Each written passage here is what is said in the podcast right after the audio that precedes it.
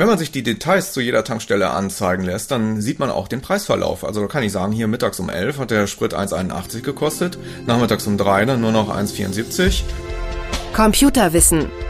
Leicht verständliche Computertipps. Der Podcast. Mit sogenannten Applikationen oder kurz Apps ist es ein wenig so wie mit Kleiderschrank und Schreibtisch. Man sollte die bunte Anwendungssoftware immer mal wieder durchforsten und aufräumen.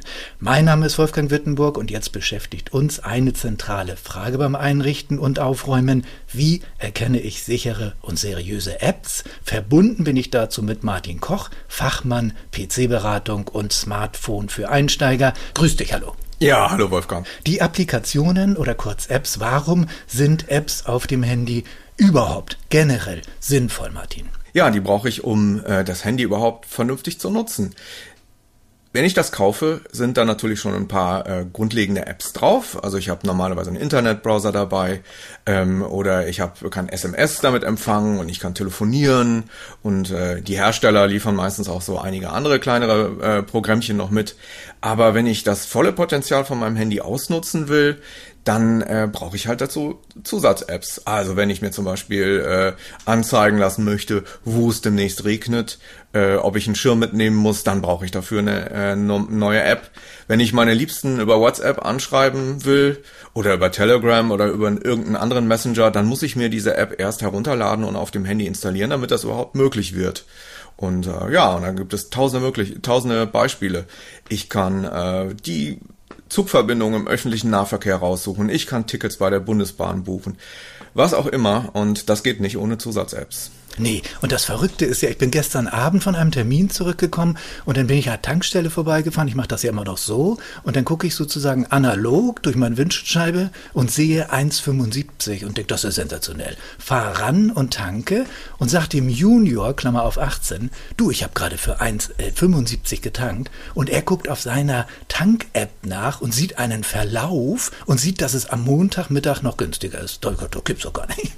Ja, doch. Also äh, da gibt es mittlerweile einige Apps, die dir die Preise an den Tankstellen in deiner Umgebung anzeigen. Also äh, da kannst du dir immer die günstigste Tankstelle raussuchen. Und äh, damit spart man das über die, übers Jahr eine Menge Geld. Das ist ganz schön toll. Und äh, wenn man sich die Details zu jeder Tankstelle anzeigen lässt, dann sieht man auch den Preisverlauf. Also da kann ich sagen, hier mittags um 11 hat der Sprit 1,81 gekostet, nachmittags um 3 dann nur noch 1,74 und wenn ich abends um 8 tanken gehe, kostet er vielleicht nur 1,69 und da äh, lohnt sich dann wirklich nachzuschauen und zu gucken, wann äh, fahre ich zur Tankstelle. Und das ist ganz fantastisch. Also so eine App muss man aber natürlich auch erstmal herunterladen und installieren, bevor ich sie dann nutzen kann. Mhm. Und die Kardinalfrage ist natürlich dann immer, welche Apps sind denn nun wichtig, welche sind empfehlenswert und welche nicht? Was sagst du, Martin? Ah, das muss natürlich jeder so ein bisschen für sich selbst entscheiden. Ähm, ja, das Allerwichtigste sind meines Erachtens Messenger-Apps, weil das Handy natürlich in erster Linie ein Kommunikationsgerät ist und ich, äh, die meisten Leute stehen über WhatsApp oder über Telegram oder irgendeine andere Messenger-App mit ihren Liebsten in Verbindung und diskutieren in WhatsApp-Gruppen und verschicken Bilder und Videos und äh, irgendwelche Scherze aus dem Internet und äh, das sind die Sachen, die in der Regel zuallererst auf dem Handy äh, drauf sind. Aber naja, was kann man noch machen? Äh, manche verfolgen vielleicht die Aktienkurse auf dem Handy. Dann klar, viele gehen wandern äh, und lassen sich dann äh, mit einer Wander-App durch die Natur führen und äh, können die Wanderstrecke ablesen. Eine digitale Karten-App ist sehr sinnvoll dafür, zu erfahren, wo viel Straßenverkehr ist. Die kann mich auch zur Not mit dem Auto dann in den Urlaub navigieren. Und ah, die Beispiele sind. Das ist Wahnsinn, ne? Ja, es gibt so viele Beispiele, dass man es kaum aufzählen kann. Das Angebot ist wirklich riesig. Ja, auf jeden Fall. Aber weil das Angebot so riesig ist, Martin, wir hatten anfangs vom, vom nicht nur installieren, sondern eben irgendwann auch mal durchforsten und aufräumen gesprochen. Ich ja. habe gerade im Radio einen Bericht gehört. Ich bin ja so ein alter, so der letzte Mohikaner, glaube ich. Ich habe ja immer noch so eine Luca-App bei mir auf dem Handy. Und die haben gesagt, ja. sie ist im Prinzip eingestellt, sie ist im Prinzip völlig nutzlos. Man sollte nur vorher seine Impfzertifikate sichern. Dann kann man das Teil aussondern. Bei dir ist sie schon lange weg, oder? Ja, die Luca-App äh, habe ich schon lange deinstalliert. Spätestens als im vorigen Jahr da die äh, Einschränkungen eingestellt wurden, war die komplett obsolet und dann habe ich noch ein, zwei Wochen gewartet und äh, habe sie deinstalliert. Aber ähm, was ich noch auf dem Handy habe, ist die Corona-Warn-App. Die wurde erst vor kurzem stillgelegt. Die mhm. hat ja noch äh, hier Corona-Kontakte angezeigt. Und da sind allerdings auch meine Impfzertifikate drin gesichert.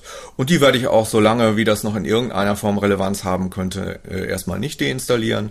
Falls es man beim Arzt oder sonst wo vielleicht noch sein Impfzertifikat irgendwann braucht, mhm. werde ich das da noch eine Weile behalten. Aber ich sag mal, spätestens in einem Jahr wird das auch nicht mehr nötig sein und man hat ja auch den Impfausweis, den man, äh, der gestempelt ist mit der Corona-Impfung. Und dann brauche ich auch meine Impfzertifikate nicht mehr und dann wird die Corona-App bei mir auch vom Handy fliegen. Hast du so eine Grundregel, Martin? Würdest du sagen, alle halbe Jahr mal durchforsten? Wann, wann fängt es an, sich anzusammeln? Was meinst du vom Gefühl? Ja, alle paar Monate vielleicht. Also einmal im halben Jahr ist auch in Ordnung. Mhm. Ähm, das hängt immer so ein bisschen davon ab, wie viele Symbole mir da den Überblick auf meinem Handy versperren. Ne? Wenn es unübersichtlich wird, dann ist vielleicht der Zeitpunkt gekommen, auch mal zu gucken, was, äh, was ich noch brauche und was nicht.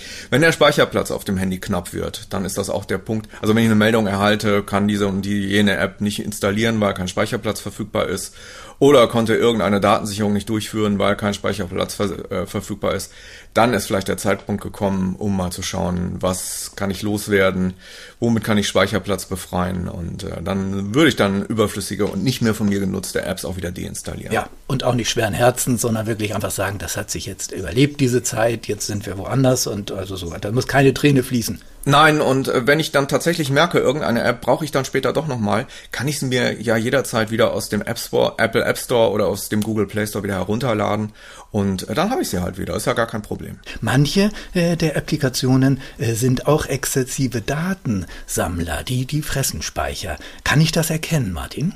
Ja, das kann man erkennen. Und zwar ähm, wird eine App, jede, wenn ich sie das erste Mal starte, äh, Zugriffsberechtigungen auf meine Daten erfragen. Also die wird fragen, darf ich auf die Kontakte zugreifen? Darf ich auf den Standort zugreifen? Darf ich auf deine Termine zugreifen? Darf ich auf deine Bilder zugreifen? Also jede Art von Daten, die ich auf meinem Handy gespeichert habe. Wenn, die, wenn eine App darauf zugreifen will, wird, der, wird die das abfragen. Und ähm, das ist auch in Ordnung, wenn man eine App heruntergeladen hat, die das braucht. Also wenn ich WhatsApp herunterlade, dann muss WhatsApp auf meine Kontakte schauen, damit ich diese Kontakte später anschreiben kann. WhatsApp muss auf meine Bilder zugreifen, damit ich Bilder über WhatsApp verschicken kann. Aber wenn ich mir zum Beispiel eine App heruntergeladen habe, die mir das Wetter anzeigt oder die mir den Niederschlagsradar anzeigt und die will dann plötzlich auf meine Kontakte oder Termine zugreifen, obwohl das die Funktion überhaupt nicht erfordert, dann äh, sollte ich doch misstrauisch werden. Dann ist das für mich ein Anzeichen, dass diese App vielleicht Daten sammelt, die sie gar nicht braucht. Mhm. Und äh, in dem Moment, wo dann die Frage nach der Erlaubnis kommt, sagt man einfach nein, nicht, gibt, äh, verbiete ich dir, damit einfach die App diese da äh, keinen Zugriff auf diese Daten bekommt. Und es ist auch nicht tricky sozusagen. Also es ist schon der Wink mit dem Zaunfall. Wenn ich das Wetter haben will oder die Tankpreise und der fragt nach der Schuhgröße, merkt selbst ich, ganz, also Moment mal. Ganz genau. Also Wachsamkeit ist sowieso im Internet und mit Computern und mit dem Handy immer angesagt. Mhm. Und dann halt speziell in dem Moment, wenn ich so eine App das erste Mal in Betrieb nehme, was will die von mir haben, äh, welche Freigaben braucht die und wenn das nicht zur Aufgabe passt, dann lieber ablehnen und äh, vielleicht sogar die App wieder deinstallieren ja, weil dahinter eine Datensammelei oder irgendein Werbekonzern oder sonst was stecken könnte. Aber ich merke es nicht im Gebrauch, Martin. Ne? Bei mir kommt nicht der Wetterbericht langsamer als bei meinem Sohn aufs Handy, weil die da, das, das merke ich nicht. Ne? Nein, nein, im Gebrauch merkst du davon nichts. Das merkst hm. du nur, wenn halt die äh, Erlaubnisse abgefragt werden. Mhm. Das kann ich natürlich auch vorher im Internet nachlesen. Also wenn ich äh, eine App aus dem Google Play Store aus, oder aus dem Apple App Store ähm, herunterlade, dann kann ich mir die Informationen im Detail zu jeder App äh, anschauen und durchlesen. Mhm. Und da steht dann auch drin, welche Berechtigungen diese App später anfordern wird. Und da ist, wäre natürlich die Möglichkeit, vorher schon zu sehen, okay, das ist jetzt irgendwie, vielleicht passt alles nicht zusammen oder die App hm. erf erfordert mehr äh, Zugriffsrechte, als sie eigentlich braucht. Und äh, dann würde ich mir diese App vielleicht schon gar nicht erst herunterladen und installieren. Aber wer hat schon die Geduld, hm. ähm, ja, sich das vorher durchzulesen und an, genau anzuschauen und dann äh, notfalls nochmal nach einer zweiten App zu suchen? Und mhm. äh, dann sollte dann aber spätestens, wenn die Zugriffsrechte abgefragt werden, da sollte dann der Alarm losgehen. Ja, und ich denke auch, wir müssen tatsächlich einfach vorsichtiger werden und mit mehr Geduld daran gehen. Also insofern glaube ich, ist es nicht verkehrt. Ich sag mal, wenn die, wenn die Begeisterung äh, nicht mehr so groß ist wie die Skepsis, wenn man sich damit befasst hat so ein bisschen, dann glaube ich, ist der Punkt, wo man sagen sollte, also doch lieber Finger weg. Ja, genau. Also äh, ich sag mal, ein gerüttelt Maß an äh, Wachsamkeit, Aufmerksamkeit und Skepsis ist immer angebracht. Ne? Es gibt so viele Beispiele, wo dann doch irgendwelche Apps vertrauliche Daten weitergeschickt haben oder ähm, wo dann vielleicht doch sogar Schadprogramme sich irgendwo drin ver verborgen haben. Und wenn dann irgendwo was äh, nicht ganz sauber erscheint, sollte man doch lieber die Finger davon lassen und äh, ja und vorsichtig sein generell. Absolut, denke ich auch. Martin, ich habe in Klammern hier noch stehen, über Browser nutzen. Äh, das sagt mir jetzt nicht viel, aber dir bestimmt. Was, was muss ich da beachten? Was gibt's da? Ja, manche, manche Apps äh, brauche ich vielleicht gar nicht. Also ein gutes Beispiel ist die Facebook-App. Äh, wenn ich die laufen lasse, die ist einerseits sehr neugierig, weil sie halt sehr viele Zugriffsrechte äh, erfordert. Gut, lässt sich bei Facebook dann nicht ver vermeiden, aber äh, die verbraucht im Hintergrund sehr viel Batteriestrom oder die, das ist eine App, die generell viel Speicher und, und sehr viel äh, Systemressourcen verbraucht. Mhm. Und äh, wenn ich mir das sparen möchte oder wenn ich auch nicht möchte, dass vielleicht die Facebook-App äh, bei mir live eins zu eins alles mitliest, mhm. äh, dann habe ich immer noch die Möglichkeit, stattdessen einfach auf dem Handy meinen Internetbrowser zu öffnen und dann die Facebook-Seite aufzurufen, um mich da, genau wie ich das am PC zum Beispiel auch machen würde, über den Internetbrowser bei Facebook anzumelden. Und da stehen mir fast alle Funktionen genauso zur Verfügung äh, wie mit der Facebook-App. Und das ist eine echte Alternative, wenn ich mir die Installation dieser App sparen möchte. Ja, entlastet sozusagen einfach das Handy, ne? Ganz genau. Letzte Frage, wie fahre ich bei iPhone, und da habe ich ja Gott sei Dank jetzt den Fachmann dran, und Android äh, im Hintergrund laufende Apps runter? Äh, ja, Apps runterfahren ist gar nicht so schwierig. Auf dem iPhone wischt man ein kleines Stückchen vom unteren Bildschirmrand nach oben. Das muss man mit so ein bisschen Gefühl machen. Und äh, dann erscheint die Übersicht der Apps, die auf meinem Handy gerade aktiv sind. Und da kann ich einmal durch äh, waagerechtes Wischen kann ich da durchblättern und äh, auf die App drauf tippen, die ich gerade ähm, äh, in den Vordergrund holen will. Ich kann aber auch einfach äh, die App nach oben aus dem Bildschirm herauswischen und in dem Moment ist das Programm dann komplett beendet und äh, gänzlich äh, aus dem Arbeitsspeicher entfernt. Mhm. Und das funktioniert prinzipiell bei Android genauso. Da muss ich aber allerdings nicht von unten nach oben wischen, sondern ich habe unten links auf dem Bildschirm so ein kleines Symbol. Bei manchen Handys ist das, äh, sind das so drei senkrechte Striche, die so quadratisch nebeneinander sind.